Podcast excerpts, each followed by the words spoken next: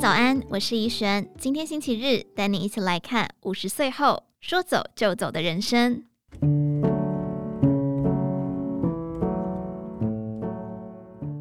又从欧洲自助旅行回国的 Lydia 老师，这次的说走就走特别有感，因为订下机票后就开始收拾行李，连行程表都还没排好，就迫不及待冲出国。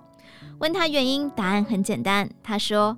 我的时间有限，不趁着有体力还看得到的时候去我喜欢的国家走一走，那我还有多少时间可以等待呢？原来，身为五年级生的 Lydia 老师，本来计划二零一九年底的欧洲行要跟老公去，可是，在老公一拖再拖的同时，她发现饱受飞蚊症困扰的双眼逐渐退化，于是决定直接出发，享受一个人的自助旅行。年近六十的 Lydia 不仅一个人玩，还带着其他熟龄学习做背包客。所有令人担心的语言、交通、住宿、资讯等旅游常见的 QA，她都用三十多年的经验一一搞定。她说：“我觉得年纪大了，跟团不一定适合我们。有机会跟老公、闺蜜一起自助旅行，会让我们感情更加紧密。”如果愿意一个人出游，像我一样成为背包客，会得到更多的惊喜。我过去从事贸易工作，为了要陌生开发，踏上欧洲与亚洲其他国家，在一兼两顾之下，背起行囊到各国办公兼自助旅行。对我而言是驾轻就熟，没想到退休后想贡献所长，我的背包客经验会引起那么多的热烈回响。Lydia 无意间看到一零四高年级平台陈真高年级老师，她心想：第二人生就来教英文吧。没想到同时开设的自由行课程更受退休族群的欢迎，让她思考旅行与生命的意义。她说：“我去欧洲那么多次，从第一次去玩就爱上了。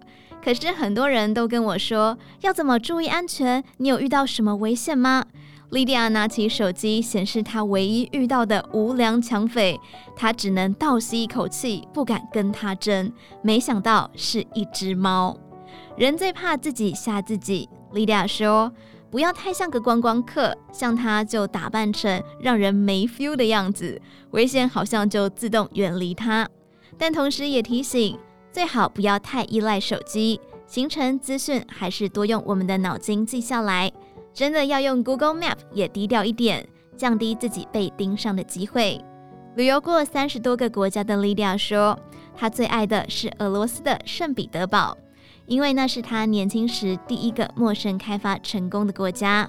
而失智的高龄母亲过世时，她也正好在俄罗斯。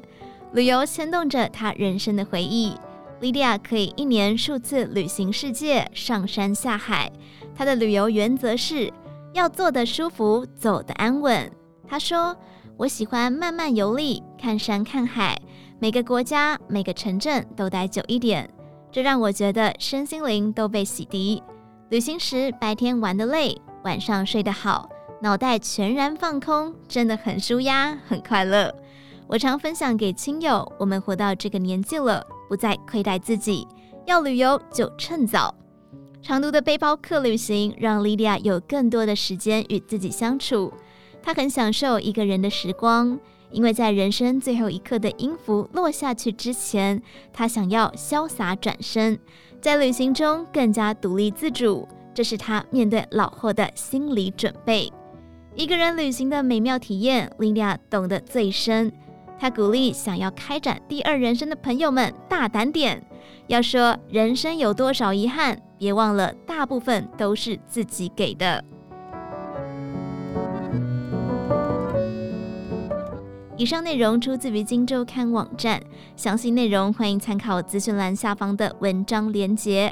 最后，祝你有个美好的一天，我们明天再见。